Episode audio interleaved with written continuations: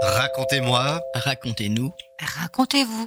Les histoires, les contes et les récits ont la parole sur Buzz Radio et sur nos radios. Toujours cette diffusion sur Wavre, Otigny et le podcast après chaque diffusion d'émission. Le podcast qui suit pour le moment Bernard, c'est fantastique. Hein Magnifique, hein, les Ah, alors là- sont maintenant. ah, ça c'est génial. Bernard, bien entendu, qui vient de parler, notre animateur, vedette, directeur de Buzz Radio qui est présent également Voilà. et qui nous fait de très très bons montages techniques parce que sinon ce serait pas possible. On retrouve Marc. Bonjour. Marc qui a vu son compte Instagram exploser depuis son apparition dans la Nouvelle Gazette.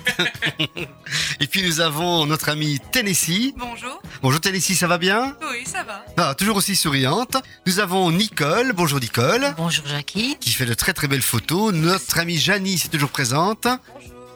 Janice est notre maîtresse du temps. Alors pour la petite histoire, elle chronomètre le temps de parole des animateurs et des intervenants afin de ne pas déborder. C'est pas toujours évident, mais elle s'y colle avec sourire. Nous avons également Raphaël. Bonjour, bonjour. Bonjour Raphaël et nous accueillons comme invité Anne. Bonjour Anne. Bonjour. Alors pourquoi Anne et Raphaël? Eh bien parce que le thème de l'émission d'aujourd'hui c'est le conte et l'école ou le conte à l'école ou l'école du conte. Eh Bien vous avez compris, on va parler de pédagogie, de conte et justement Anne tu es Enseignante. enseignante. Dans En quel domaine? Professeur de néerlandais en école primaire.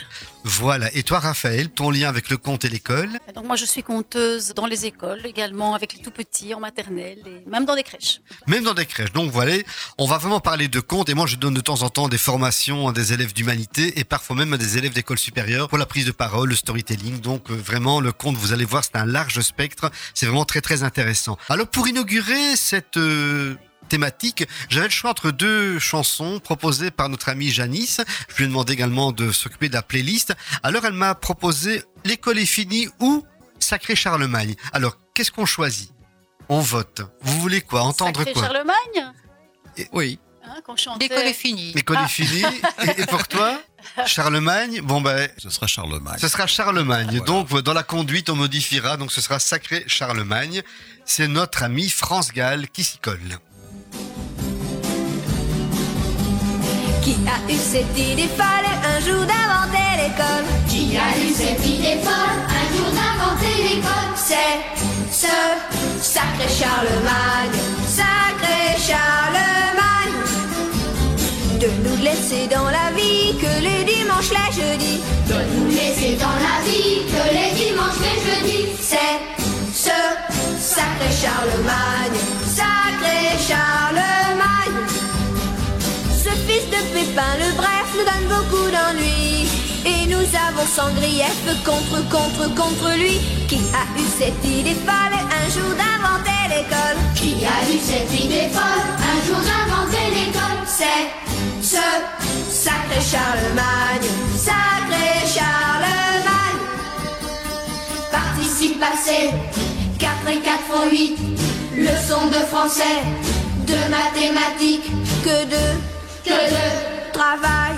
travail Sacré, sacré, sacré, sacré, sacré Charlemagne. Il aurait dû caresser longtemps sa barbe fleurie. Il aurait dû caresser longtemps sa barbe fleurie Oh, oh, sacré Charlemagne, sacré Charlemagne. Au lieu de nous ennuyer avec la géographie, Au lieu de nous ennuyer avec la sacré Charlemagne, sacré Charlemagne. Il n'avait qu'à s'occuper de bataille et de chasse. Nous ne serions pas obligés d'aller chaque jour en classe. Il faut apprendre à compter et faire des tas de dictées. Il faut apprendre à compter et faire des tas de dictées Oh, oh, sacré Charlemagne, sacré Charlemagne. Participe passé, Participe passé 4 et 4 font 8. 4 et 4 font 8 Leçon de français, Leçon de français. De mathématiques, De mathématiques. Que de Que de travail. travail. Sacré, sacré, sacré, sacré, sacré Charlemagne. Car sans lui dans notre vie, il n'y aurait que les jeudis. Car sans lui dans notre vie Il n'y aurait que des jeudis. Oh, Oh, oh, sacré Charlemagne. Oh,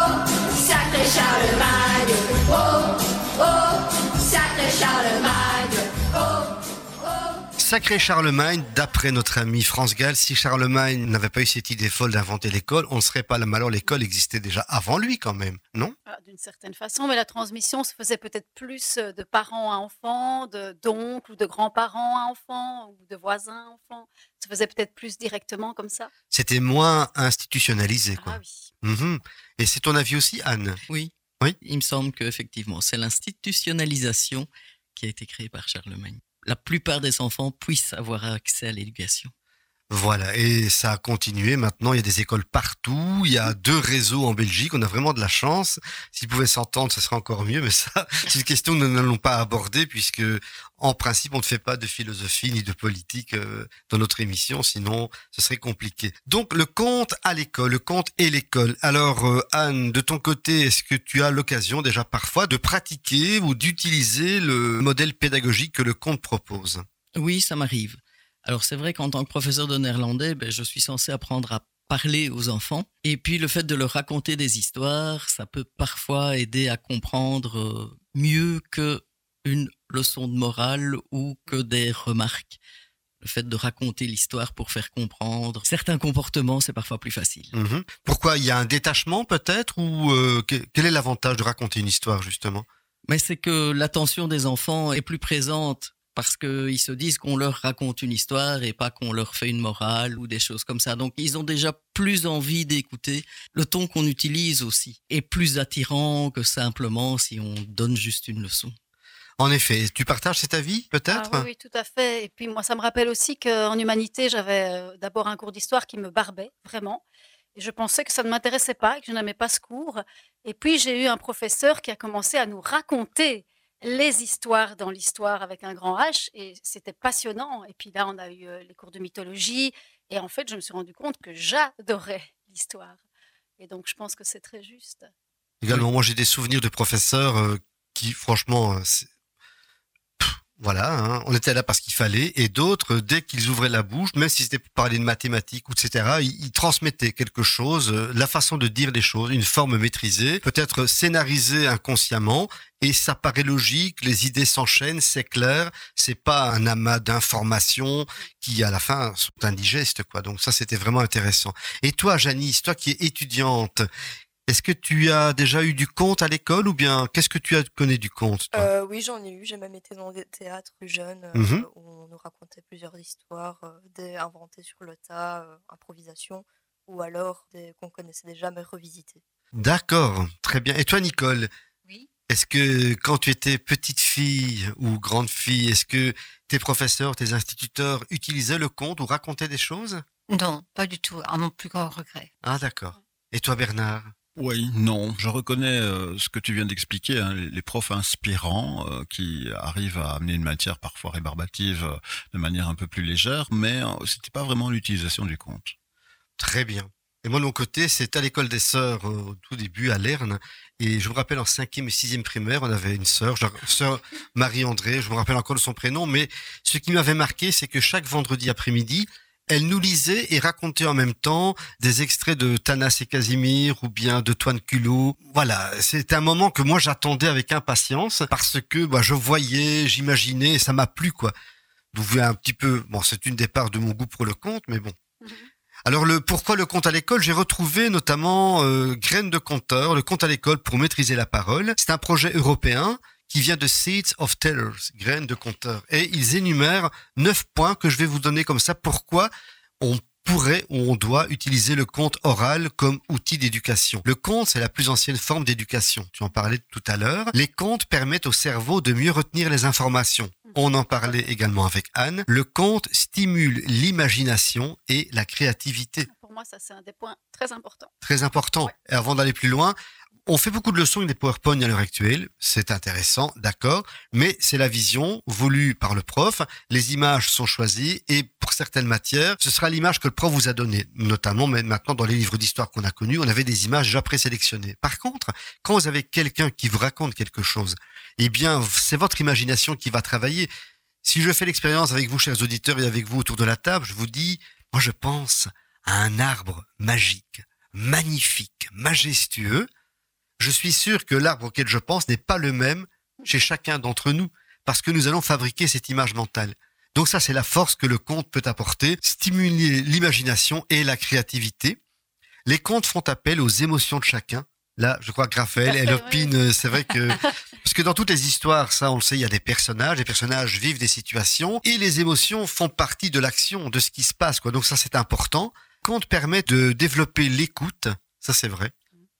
Apprendre à écouter, la parole est d'argent, mais le silence est d'or. Alors, il permet de développer l'écoute pour construire une relation unique avec le langage et, c'est ça le point très important également, encourager la lecture. Tout à fait. Voilà. De l'orature, donc la parole, passer vers la littérature, l'écrit, ça c'est tellement important. Les contes transmettent des messages sur la vie.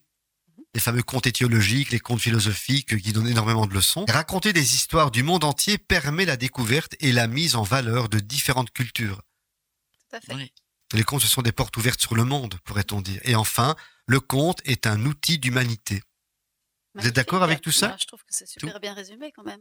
Et justement, ça fait partie d'un programme euh, très très intéressant. J'avais trouvé ce fascicule dans bah, cette revue, j'en parle régulièrement. Elle est vraiment une belle source inspirante, c'est La Grande Oreille. Et donc, euh, n'hésitez pas à vous procurer cette revue. Elle vient de France, mais elle parle du conte dans le milieu francophone, avec des thèmes euh, vraiment très très différents. Ça vaut franchement la peine. Voilà donc les avantages de pratiquer le conte à l'école. On va faire une petite pause avec euh, un chanteur que j'ai découvert, mais en grattant un peu sur Internet, je me suis rendu compte que ce chanteur était assez important. C'est lui qui a notamment écrit la chanson Hénin Beaumont. Gauvin Cers, vous connaissez? Ah oui. Ah, moi Ah oui, nous reconnaît. Ah, vous connaissez, Ouais, hein? plus que fan. Hein. Bah oui, et franchement, déjà cette chanson m'avait interpellé, la Hénin Beaumont. Et puis euh, cette chanson Les Oubliés, qui a été chantée à quel... Tu la connais en tant qu'enseignante? Il y a là 5 ou 6 ans. Je vous laisse écouter les paroles, vous allez voir, c'est quelque chose de très fort.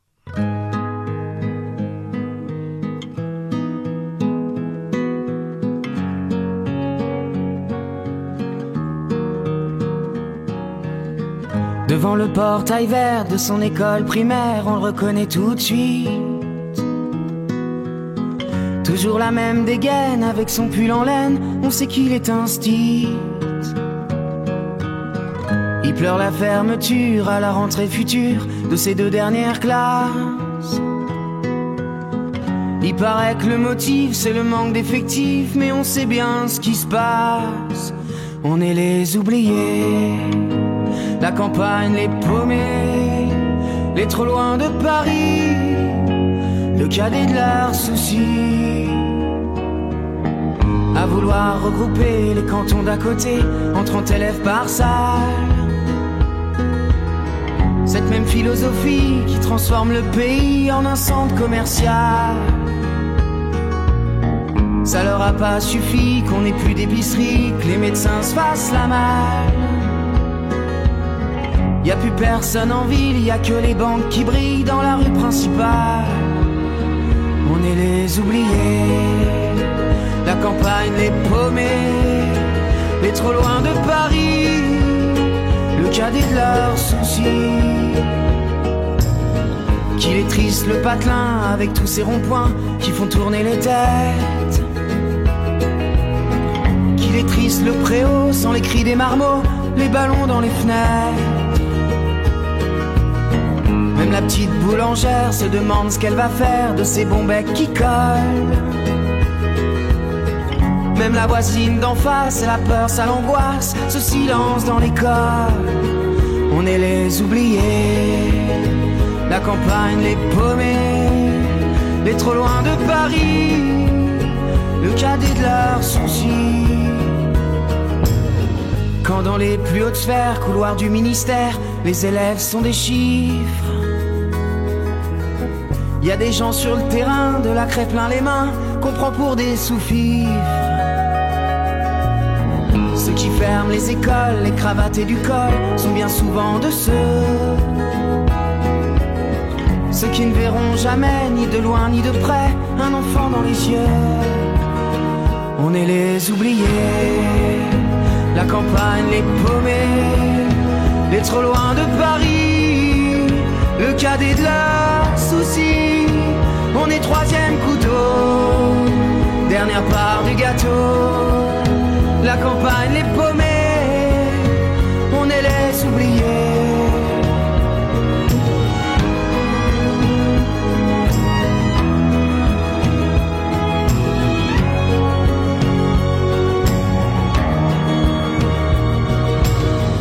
Devant le portail vert de son école primaire, il y a l'instit du village. Toute sa vie des gamins, leur construire un lendemain, il doit tourner la page. On est les oubliés. Ah, je vous l'avais dit, hein, c'est une très très belle chanson, parfois d'actualité dans certains coins de France, parfois dans certains coins de Belgique, même si on crie contre les ministres, mais je crois que c'est un peu facile parce qu'ils ne font que représenter et avec les moyens dont ils disposent. Je ne dis pas que je prends leur défense tout le temps, loin de là, mais euh, c'est pas évident de servir de tampon de la colère des enseignants. Il y a un système qui doit être revu, ça fait des décennies qu'on en parle, ça c'est vrai, et quelles que soient les majorités politiques, et là je ne fais pas de politique, je ne fais que constater, eh ben c'est tout le temps la même chose. On prend les mêmes et on recommence dans des couleurs différentes, mais il y a un projet de fond qui continue. Il y a des dégâts qui sont là. Bon, ben, quand est-ce qu'on va les constater On ne sait pas.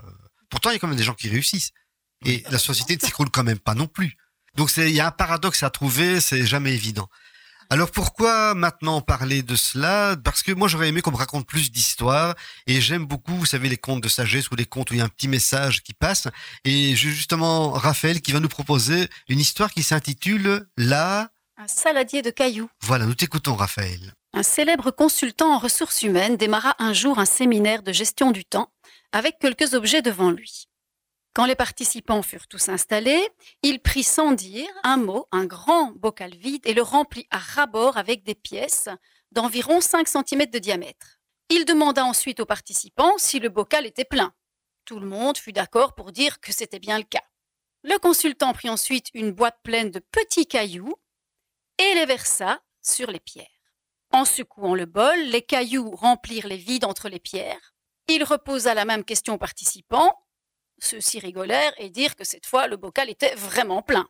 Il prit alors une boîte pleine de sable et la versa dans le bocal. Et bien sûr, le sable s'infiltra et remplit tout l'espace disponible. À ce moment-là, il procéda à un tour de table pour demander à chacun des participants quelle était, à ses yeux, la véritable leçon à tirer de cette expérience. La plupart d'entre eux étaient des cadres de haut niveau appartenant à d'importantes entreprises multinationales. Aussi, se fendirent-ils tous assez logiquement d'une belle tirade, d'où ils ressortaient le plus souvent qu'en se pressant soi-même suffisamment le citron, on pouvait remplir sa journée avec beaucoup plus de choses qu'il n'y paraît au premier abord. Après avoir remercié tout le monde pour sa contribution, le consultant reprit. Maintenant, je voudrais que vous vous imaginiez que ce bocal représente votre vie.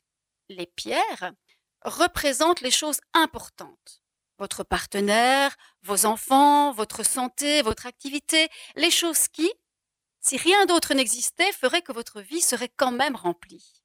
Les cailloux représentent les autres choses qui, sans être les plus importantes, comptent tout de même dans votre échelle de valeur. Votre emploi actuel, votre statut social, votre maison, votre voiture, et le sable.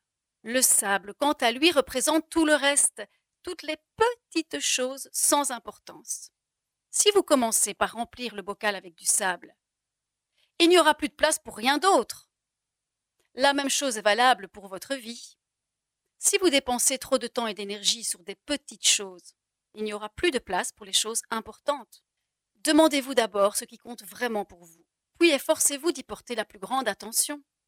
Ainsi, jouer avec vos enfants, prendre le temps de passer une visite médicale annuelle, Aller dîner au restaurant avec votre partenaire peuvent représenter un bon début de programme de gestion du temps. Il vous en restera toujours assez pour gérer votre carrière, nettoyer la maison, donner une soirée où vous amuser. Occupez-vous avant tout des choses qui comptent vraiment. Le reste, ce n'est que du sable. C'est des leçons que je n'ai jamais entendues à l'école, honnêtement. Même dans les cours de français, on lit pas mal de textes, de littérature, mais c'est de la littérature qui vient des programmes. J'ai découvert des poètes que j'ai adorés, mais avec un langage hyper compliqué à comprendre, écrit en vers, etc., même s'il y a la beauté de la forme, mais le fond, souvent, ne me touchait pas. Et ici, les mots sont simples, les histoires sont simples, ce sont des leçons de vie quelque part. Je dis pas qu'il faut des leçons de vie tout le temps, il y a l'esthétique est importante également, mais ça a manqué. Enfin, moi, ça m'a manqué en tout cas. Je ne sais pas si c'est dans les programmes actuels. Est-ce que ce type d'histoire éventuellement existe, Anne On peut. On peut utiliser, mais il n'y a aucune obligation. Donc, si l'instituteur ou l'institutrice est intéressé par ce genre de choses, il va aller vers ça. Mhm. S'il ne l'est pas, On Voilà. passe à côté. Mais dans les maintenant, moi, ça fait quelques années moi, que j'ai quitté le. Je suis professeur de français également de formation, mais ça fait 30 ans, 35 ans que j'ai fait la formation. On ne parlait pas de ça. Moi, je devais enseigner pour les élèves d'humanité inférieure, mais ce n'est pas un point qui a été abordé, quoi. La littérature, le programme, la grammaire, machin, etc. Mais voilà. Non. Aujourd'hui, peut-être plus, mais est-ce que c'est assez? Est-ce que tu as l'impression que c'est assez euh, Non, c'est vrai que ça dans les pourrait être programmes? plus utilisé, Ouais. oui. J'avais remarqué ça quand même en atelier d'écriture. euh, donc, je donnais des ateliers au 4e, 5e et 6e primaire. Et euh, je remarquais qu'il y avait vraiment des groupes dans lesquels euh, ils étaient complètement coincés. Ils n'arrivaient vraiment pas à avoir des idées. Ils disaient on n'a pas d'idées. Et c'était global, c'était le groupe. Et j'avais des groupes comme ça en 5e et 6e, mais qui écrivaient, qui écrivaient, qui écrivaient, tout simplement parce qu'ils avaient été habitués à écouter des histoires, à en écrire également, à en raconter, et que finalement, euh, ils développaient leur imaginaire, et ils écrivaient mieux, ils lisaient mieux. Oui, même raconter des histoires, parfois, ils ont du mal. hein. Oui. Parce euh, qu'ils ne sont pas assez habitués à le faire, en fait. Et même appris, là. raconter quelque chose qui leur est arrivé. Ouais. C'est pas, on travaille pas beaucoup, beaucoup l'oral non plus à l'école. hein. Récemment, j'ai animé un atelier Ça de, de schéma narratif dans des écoles euh, d'humanité, des élèves de première humanité. Donc ils avaient vu un spectacle et puis après je j'allais dans les classes et je partais du conte de tailleur de pierre qui comment dirais-je, je taille sa pierre, il a chaud, oh, ben, je voudrais être le soleil, il devient le soleil et puis il se transforme, il se transforme et il redevient tailleur de pierre. Une histoire assez simple, donc tout le monde l'a comprise cette histoire et après je demandais à chaque groupe d'enfants de 4-5 enfants de raconter cette histoire. Et là j'ai eu des choses très très inégales, des choses parfois très magiques et d'autres qui n'arrivaient pas à se détacher et qui voulaient étudier de mémoire. Je dis non, non, non, non. Et quand je dis ne prenez pas votre papier, ah monsieur, mais comment on va faire? Eh, Lâchez-vous, lâchez-vous. Et dans d'autres classes, d'office, ils avaient lâché le papier et ils se lançaient. Ce qui fait que j'ai eu des versions avec de nouveaux mots comme euh, du coup, genre, etc. C'est propre à notre 21e siècle, mais c'était intéressant parce qu'ils se sentaient à l'aise. Ouais. Voilà. Et puis après, on, on va plus loin dans le travail, bien entendu, mais ils avaient passé ce cap, d'oser dire quelque chose. Et c'était intéressant à découvrir. Je crois que c'est un travail qui devrait se faire de manière peut-être plus plus, récurrente. régulière. Probablement que dans ce groupe, ils en avaient déjà eu l'habitude, ils avaient déjà été euh, Mais euh, mis en action. Peut-être, peut-être. Mais euh, c'est-à-dire que je fais deux écoles. Dans une école, j'ai eu sept classes différentes. Mais dans les sept classes, c'était souvent lié au professeur. On le sentait Voilà. tout de suite. Voilà. Oui. Et dans une autre école l'année passée, j'avais fait encore sept classes différentes, mais j'ai constaté la même chose. Et une chose que j'ai constatée également, c'est que des élèves qui sont ou dyslexiques ou dyspraxiques ou autres, eh ben, ils ont épaté leurs profs parce que d'habitude, ces élèves où il fallait écrire, ils étaient pas à l'aise. Et là, ils se sont lâchés. Et il y a des profs qui ont dit, mais je l'ai jamais vu comme ça. Je savais pas qu'ils pouvaient faire ça. Et donc, si ça permet de révéler, s'il y a un côté inclusif et positif, vais-je dire, que le conte peut apporter, c'est une parole simple, je vais pas dire magique parce que là on passe dans un autre domaine, mais c'est une parole simple qui permet de vous mettre en confiance. Et c'est repris également encore une fois dans ce fameux manifeste en disant que le conte développe le langage, les activités cognitives et les activités sociales. Il y a également, ça permet un apprentissage de la lecture et de l'écriture, ça on l'a vu, une ambiance plus calme dans la classe, c'est ce que j'ai constaté, une attitude positive à l'égard des apprentissages, une approche inclusive qui valorise chaque enfant, et ça je l'ai vraiment constaté, et la connaissance des traditions des peuples, de la nature du monde, préparer le futur, là c'est autre chose, ça dépend un peu des thèmes que l'on développe, mais en tout cas, le conte a vraiment cette richesse, quoi. C'est important. Bon, on prêche pour notre chapelle, on est d'accord, on n'a pas de contradicteur, mais euh, voilà, si on peut y aller et le dire positivement, pourquoi pas? Pour rester positif, j'ai fait appel, enfin j'ai fait appel, c'est un chanteur que j'adore parce que ma maman l'adorait, mais elle m'a transmis son amour pour ce chanteur. C'est André Rimbaud d'Ibourville. Et la chanson que je vous propose, c'est Monsieur le maître d'école. Ah oui, elle est belle.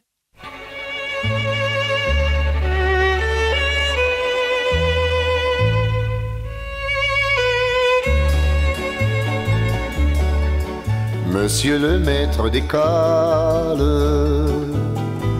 vous souvenez-vous encore de moi? D'un petit garçon qui fut, je crois, pas toujours sage. D'un petit garçon qui a bien grandi et qui maintenant souvent se dit C'était le bel âge, monsieur le maître d'école. Moi je me souviens encore de vous. Joujou, genou, caillou, bijou. Et toute la gamme. Géographie, récitation. Histoire de France et rédaction.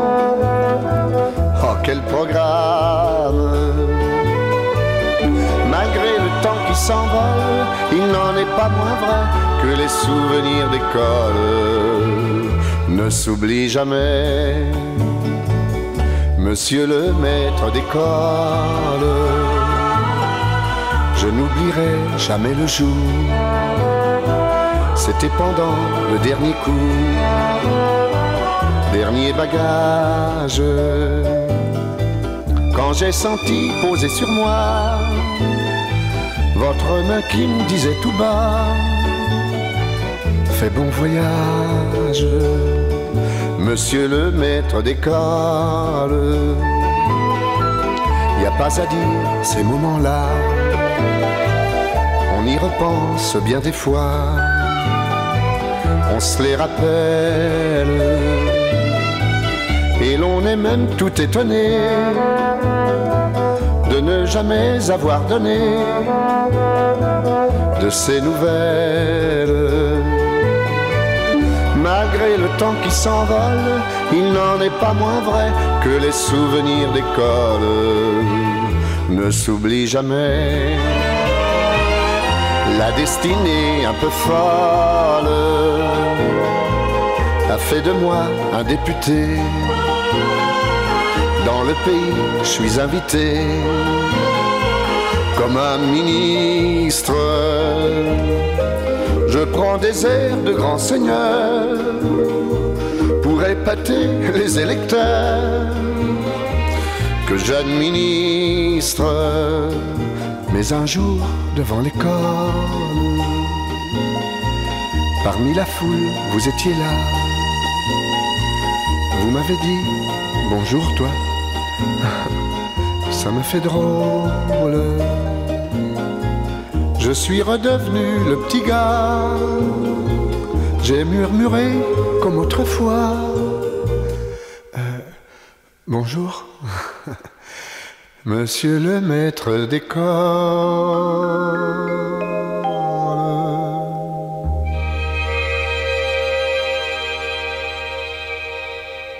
Bourville éternel, indémodable et si touchant. Alors maintenant, nous allons parler de choses encore plus concrètes avec l'expérience pédagogique de Anne et l'expérience également artistique et pédagogique de Raphaël.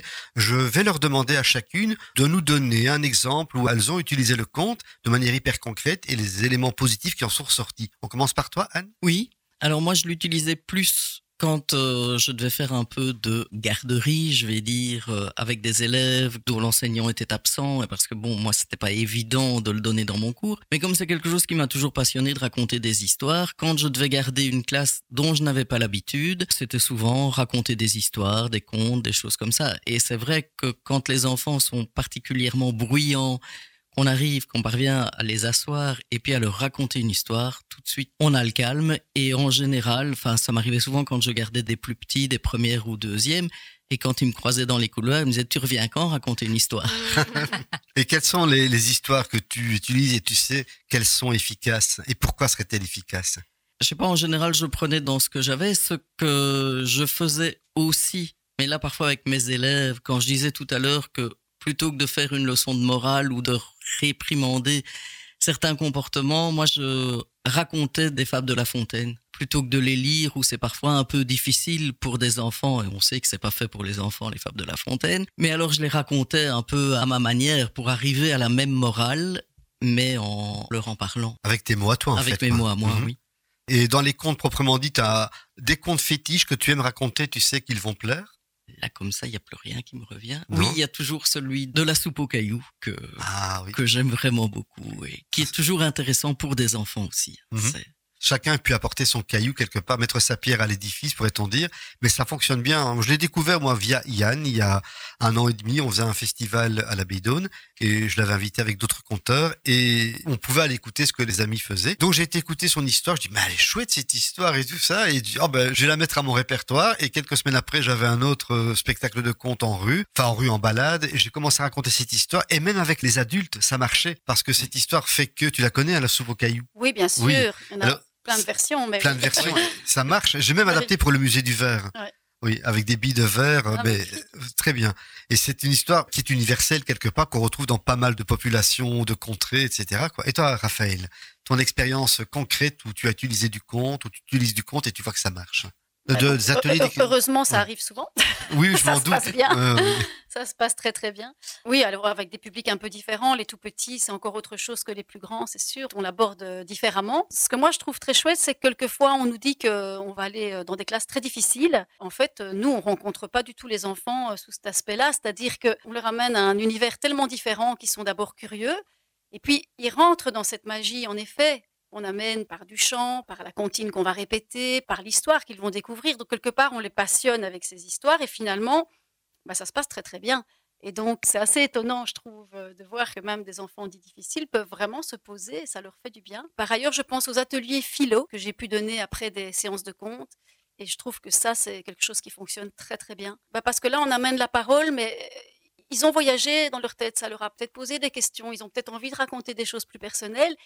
Bah, ça se passe bien, quoi. La parole circule, c'est vraiment intéressant. Donc euh, ça, ce sont des bons souvenirs, je trouve. Très bien. Donc, s'il y a des enseignants qui nous écoutent, n'hésitez pas, contactez comptecharleroi.be. On vous enverra des conteurs et des conteuses pour travailler le compte avec euh, vos enfants, mais même avec vous, enseignants. On organise régulièrement des ateliers pour justement permettre à qui le souhaite de découvrir ou de pratiquer l'art du conte en fonction de son niveau. Et on travaille, on, on échange énormément, ça c'est important. Ouais. On s'exprime sur des choses relativement positives, ça c'est bien aussi. Donc c'est important de faire ce genre de choses. Alors on continue avec la musique nous allons maintenant découvrir ou redécouvrir. C'est un choix que Janice nous a proposé. Il s'agit de Éducation nationale de Grand Corps Malade. Je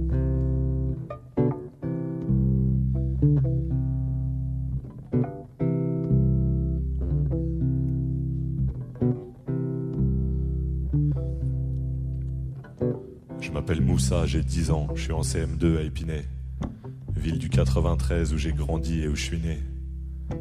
Mon école, elle est mignonne, même si les murs sont pas tout neufs. Dans chaque salle, il y a plein de bruit, moi dans ma classe, on est 29. Il n'y a pas beaucoup d'élèves modèles, puis on est un peu dissipés. Je crois que nous sommes ce qu'on appelle des élèves en difficulté. Moi en maths, je suis pas terrible, mais c'est pas pire qu'en dictée. Ce que je préfère, c'est 16 heures, je retrouve les grands dans mon quartier.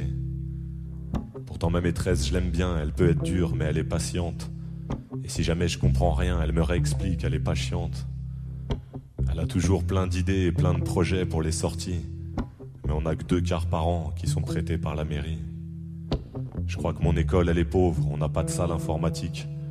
On a que la cour et le préau pour faire de la gymnastique. À la télé, j'ai vu que des classes faisaient du golf en EPS. Nous, on a que des tapis, des cerceaux et la détresse de nos maîtresses.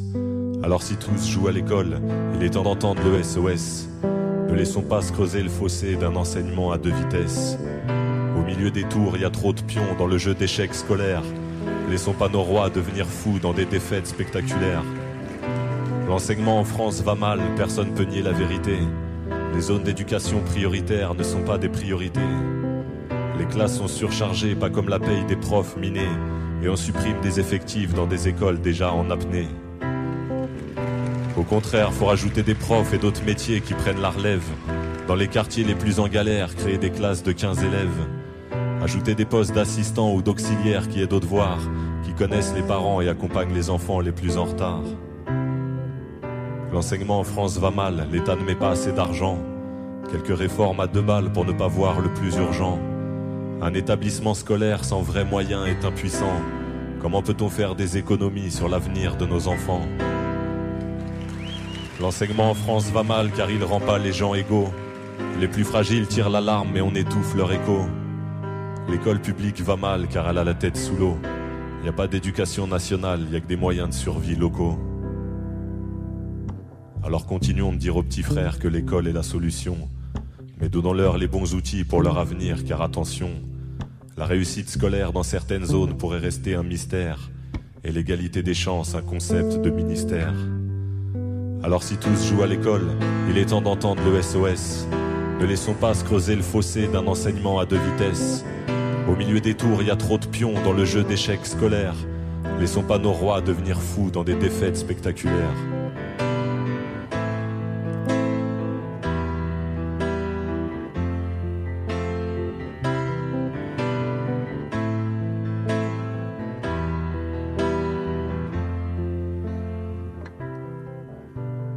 M'appelle Moussa, j'ai 10 ans, je suis en CM2 à Épinay, ville du 93 où j'ai grandi et où je suis né. C'est pas de ma faute à moi si j'ai moins de chance d'avoir le bac.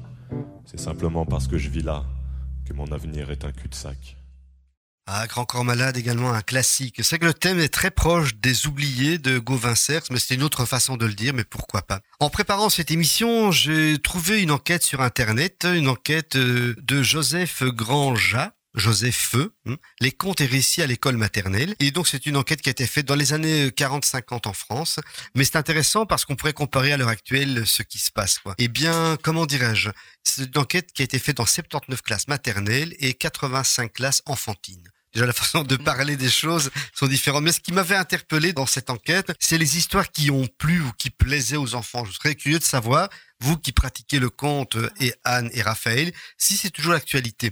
Il y a eu 187 entrées, hein, donc de personnes interrogées, d'enfants interrogés, et les histoires qui émeuvent les enfants, je vous donne le, le quatuor de tête. On avait le- la chèvre de Monsieur Seguin, qui revenait très fort, le petit chaperon rouge, Blanche-Neige et le petit poussé.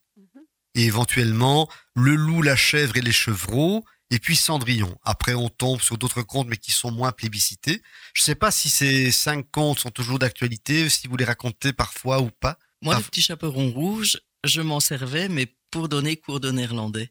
C'est-à-dire que je le passais aux enfants en néerlandais. Et je leur demandais de trouver, pour ne pas trop insister, euh, de partir sur quelque chose qu'ils connaissaient déjà, je leur demandais de trouver un titre à l'histoire qu'ils entendaient.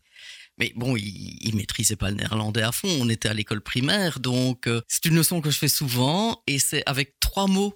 Ils pouvaient entendre euh, moeder, koek et meisje et rode avec quatre mots. Ils La pouvaient se dire que c'était le conte du petit chaperon rouge.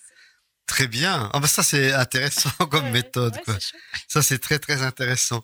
Alors, dans les histoires, euh, les écrivains qui étaient cités, mais là, bon, il y a Perrault, Grimm, Daudet, La Fontaine, Andersen. C'est des classiques, mais bon, c'est de la littérature plus que du conte. Bien entendu, même si on s'en inspire pour raconter les histoires. Par contre, les histoires qui amusent les enfants, dans le quintet, on a les trois petits cochons. Mhm. Là, c'est Oui, ce qui revient oui, le plus toujours. souvent. Même Nicole, elle a encore le sourire quand on parle des trois petits cochons.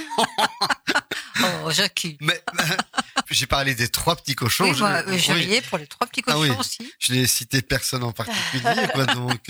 Alors, certains épisodes du roman de Renard, pour la petite histoire, le roman de Renard, c'était rassemblement d'histoires du fin du Moyen-Âge. Je crois que c'est quelque chose comme ça, et c'est des histoires d'animaux, en fait. Et quand il y a des animaux, c'est vrai que ça fonctionne souvent. Les trois ours, euh, la petite poule rousse, et puis j'ai Épaminondas et sa marraine. Ça ne vous dit rien du tout? Je connais connais pas. pas. Non, Non. Bon, c'est un classique, les fables de La Fontaine, et puis le reste, encore une fois, c'est une ou deux. Et des histoires à répétition qui plaisent pas mal non plus, c'est les trois petits cochons, Boucle d'or et les trois ours, Blanche-Neige, le petit chaperon rouge revient encore, la chèvre de Monsieur Seguin, le petit poussé, la petite poule rousse. Donc il y a vraiment des... Ça, c'était dans les années classiques. 40, des grands classiques. Mm. Mais certains, je crois, euh, traversent les Il y a générations. quand même quelque chose de commun, je pense, à tous ces contes-là, c'est que malgré tout, il se passe quand même des choses graves. Et oui, eh oui, hein. tout Ils à vont fait. se faire bouffer, les petits cochons, euh, chaperon aussi, rouge hein, quand même, oui. elles rencontrent le loup, enfin on sait tous euh, ce que ça veut dire, quoi. Donc voilà, c'est quand même toujours euh, assez euh, dramatique, quoi. Euh, hein, c'est vrai. on- Ben, c'est l'histoire entre de la la vie. euh, la vie, euh, la mort, c'est les grandes peurs, c'est- et c'est tout ça qu'ils aiment. Les on émotions les- primaires, quelque part. hein. Voilà, Ah oui. exactement, ouais. les rencontrer dans leur peur, dans leur grande joie, dans leurs vraies émotions. Et surtout, profondes. ce qui est sécurisant, c'est que vous racontez une histoire. On sait que c'est pas vrai. On va vivre les émotions, mais on sait qu'une histoire a un début, mais l'histoire aura une fin. Donc, quelque part, une fois que l'histoire est terminée, ouf, ça y est. Ouais. On l'a vécu, certes, avec émotion, mais bon, voilà, ça fait partie de l'imaginaire. Mais encore une fois, c'est un côté, au niveau de l'éducation, au niveau du ressenti, c'est important, parce que ça vous permet de l'exprimer et de le ressentir peut-être, peut-être pas toujours de le dire, mais de le ressentir. Et parfois, on n'a pas toujours l'occasion de ressentir ses émotions. Et parfois, les ressentir en groupe, c'est important Ouais. aussi. C'est ce que j'allais dire, que le fait de le faire en classe, on peut ressentir les émotions en groupe, ils peuvent repérer d'autres enfants qui réagissent plus ou moins comme eux. Ouais. Si c'est, enfin, c'est pas ça, c'est bien aussi de le faire en famille, mais le cercle est plus restreint que pour retrouver des gens qui ressentent la même chose. Mais je trouve que c'est dommage que le conte ou les histoires ne sont pas dans le programme dans les écoles, parce que justement, ça dépend du professeur, ça dépend de la personne qui aime ou pas. Et on peut se trouver comme ça euh, à une scolarité complète, sans histoire, sans, sans, aucun, euh, sans aucune possibilité de, de- de découvrir tout ça. C'est ça qui est dommage. Je trouve qu'on devrait pouvoir euh, avoir ça dans, dans, dans le programme. Mais c'est un peu la mission qui se passe à l'heure actuelle.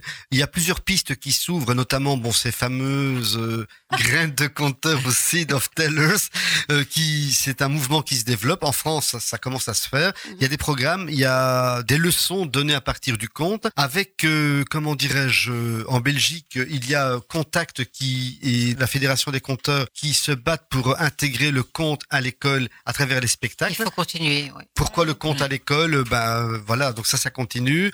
Le conte, par ses origines, son support est un élément culturel universel à la portée de tous. Encore autre, et là, c'est Toiti Henry qui dit ça. La place du conte en milieu scolaire. On a également un bouquin écrit en 1993 qui dit Un extrait. Si le conte a pénétré depuis fort longtemps dans l'enceinte de l'école, il reste de manière générale un moyen pédagogique tant pour les enseignants que pour leurs inspecteurs et formateurs, c'est-à-dire un objet d'analyse, de dissection, de découpage et d'évaluation.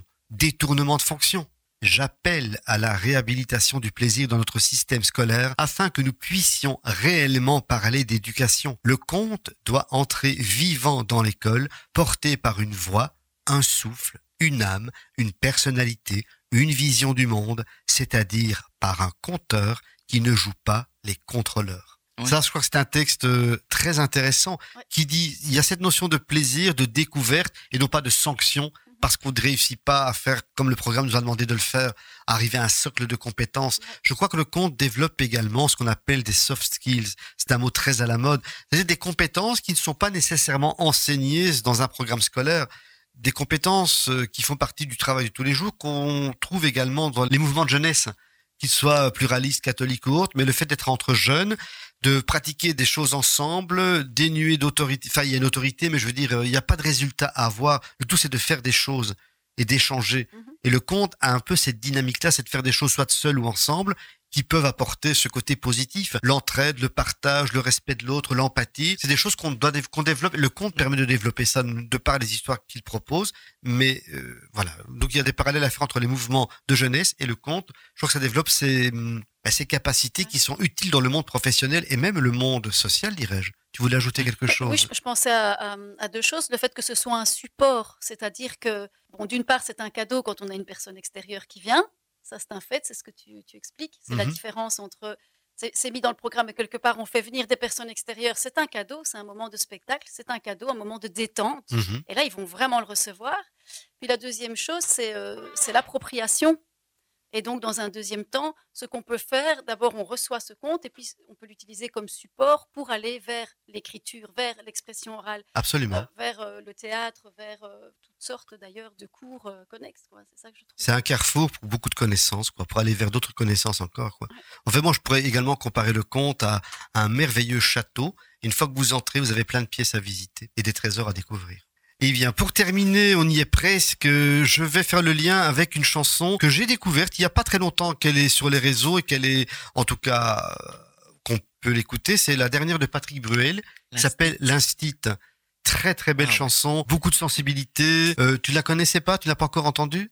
Je ne sais pas. Je pas? On peut peut-être l'écouter, Bernard? On va l'écouter. On va l'écouter, hein. Voilà. L'instit.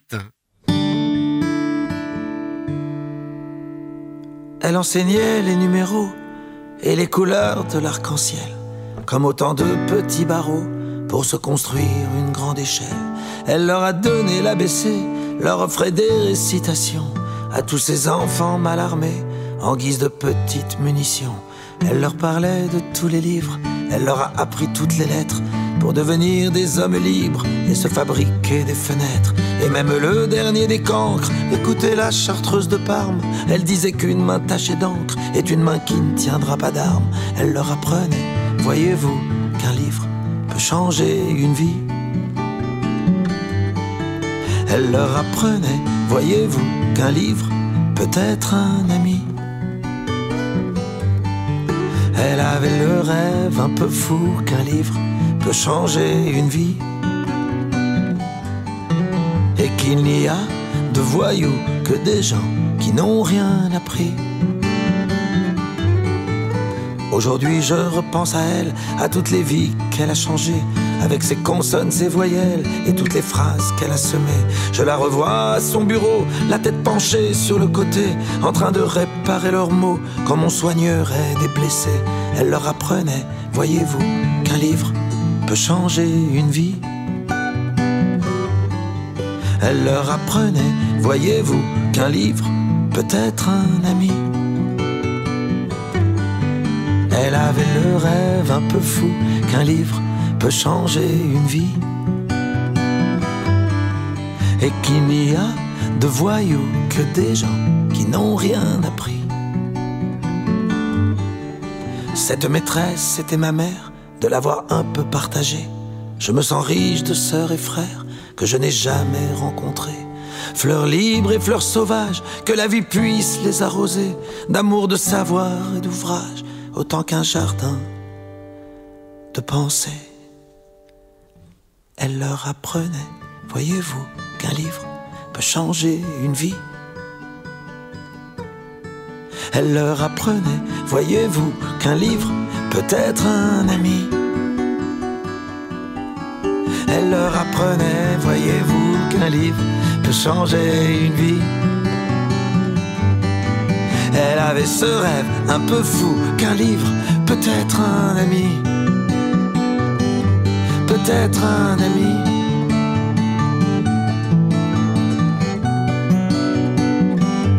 Peut-être un ami.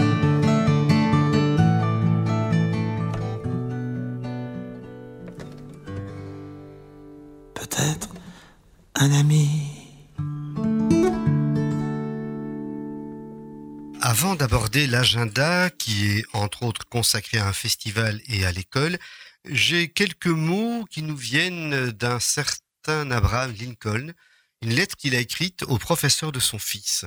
Il aura à apprendre, je sais, que les hommes ne sont pas tous justes, ne sont pas tous sincères, mais enseignez-lui que pour chaque canaille, il y a un héros, que pour chaque politicien égoïste, il y a un dirigeant dévoué. Enseignez-lui que pour chaque ennemi, il y a un ami. Éloignez-le de l'envie si vous pouvez.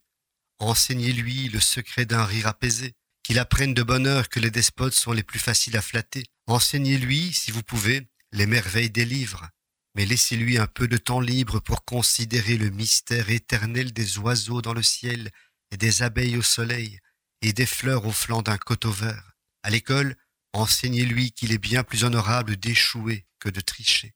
Apprenez-lui à avoir foi en ses propres idées, même si tout le monde lui dit qu'elles sont erronées. Apprenez-lui à être doux avec les doux et dur avec les durs. Essayez de donner à mon fils la force de ne pas suivre la foule quand tout le monde se laisse entraîner. Apprenez-lui à écouter tous les hommes, mais apprenez-lui aussi à filtrer tout ce qu'il entend à travers l'écran de la vérité et à en recueillir seulement les bonnes choses qui passent à travers. Apprenez-lui, si vous pouvez, à rire quand il est triste. Apprenez-lui qu'il n'est aucune honte à pleurer. Apprenez-lui à se moquer des cyniques et à prendre garde devant une douceur excessive. Apprenez-lui à vendre ses muscles et son cerveau au plus haut prix, mais à ne jamais fixer un prix à son cœur et à son âme. Apprenez-lui à fermer les oreilles devant la foule qui hurle et à se tenir ferme et combattre s'il pense avoir raison. Traitez-le doucement, mais ne le dorlotez pas, parce que seule l'épreuve du feu forme un acier fin. Qu'il ait le courage d'être impatient et la patience d'être courageux. Apprenez-lui toujours à avoir une immense confiance en lui-même, parce que dès lors, il aura une immense confiance envers l'humanité. C'est une grande exigence, mais voyez ce que vous pouvez faire. Il est un si bon garçon, mon fils. Alors l'agenda pour terminer, eh bien nous avons la Maison du Comte qui participe avec pas mal d'associations à Charleroi School le 24 mai au Bois du Casier. Qu'est-ce que c'est Charleroi School? Eh bien c'est une sorte de salon qui propose à vos enfants des activités extrascolaires dans le domaine de la culture, de la science, de la découverte de choses très différentes. Donc il y a plein d'institutions qui seront représentées. Ça se passera un mercredi après-midi. Venez avec vos enfants, il y aura des mini-ateliers, il y aura plein de choses à découvrir et c'est gratuit. Et puis il y aura euh, le Bruxelles Festival autour des contes. Euh, voilà, c'est un festival. Raphaël y a participé. Je participe. Tu, tu seras là oui, également je serai là avec la caravane aux histoires. Ah ben moi je serai là également avec des histoires. Ah bah voilà. Ah ben on se rencontrera. Donc la maison du conte sera doublement présente, on peut dire ça. Et c'est un festival organisé par Apollinaire Jouomou, Mhm. dont j'ai eu les enfants à l'école. Vous vous rendez compte, il y a Ah. quelques années. Donc ce sera une belle rencontre, je crois. Voilà tout ce que l'on peut dire. Donc le mois de mai est à nos portes. Enfin, on est plus qu'à nos portes. Maintenant, on est à la mi-mai. Donc euh, n'hésitez pas à sortir, profiter du beau temps, des terrasses. Enfin, on peut s'y asseoir et siroter un, deux ou trois verres en bonne compagnie, bien entendu. Merci à vous tous. Merci à Anne pour ta présence et ton expérience partagée. Merci à toi également, Raphaël, d'avoir été présente et d'avoir ensoleillé cette euh, matinée, cet après-midi. Vous êtes toutes des soleils, mesdames. hein. N'arrête pas de bronzer. Merci à toi, Janice, pour la précision de tes calculs temporels. Merci à toi, Nicole, pour les belles photos. Et merci également à Tennessee, à Marc et à Bernard. Et on se retrouve dans un mois pour la cinquantième. Avec plaisir, Jackie.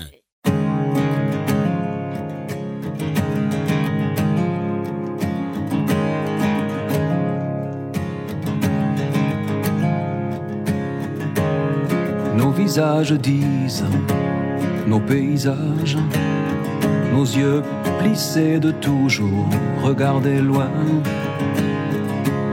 Après la poussière, après les herbes sauvages, après ces rivières devenues des chemins. L'air sec contre nos lèvres, un bâton, quatre chèvres, et voilà d'où l'on vient. On est vide dedans, comme des fantômes, on est sale dehors, comme des épouvantails, pour que nos enfants un jour deviennent des hommes. On est venu entasser comme du bétail. Vous n'avez rien à craindre, on ne vient pas pour se plaindre, c'est tout sauf un détail. Ouvrez, oh, ouvrez vos bras, ouvrez vos barrières, ouvrez vos cœurs, ouvrez vos yeux, ouvrez, nous sommes en chemin. Ouvrez, oh, rien n'empêche la misère de traverser la terre. On arrive demain.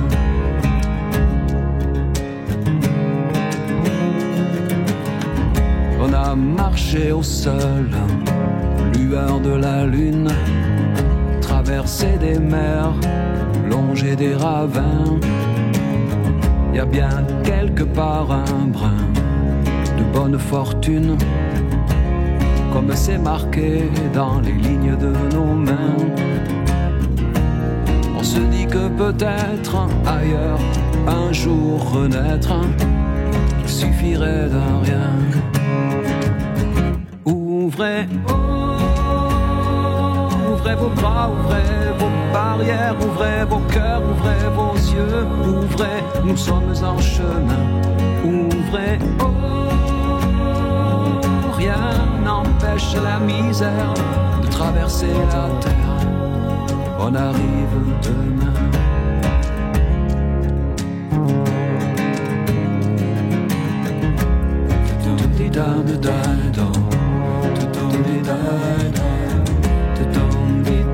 die.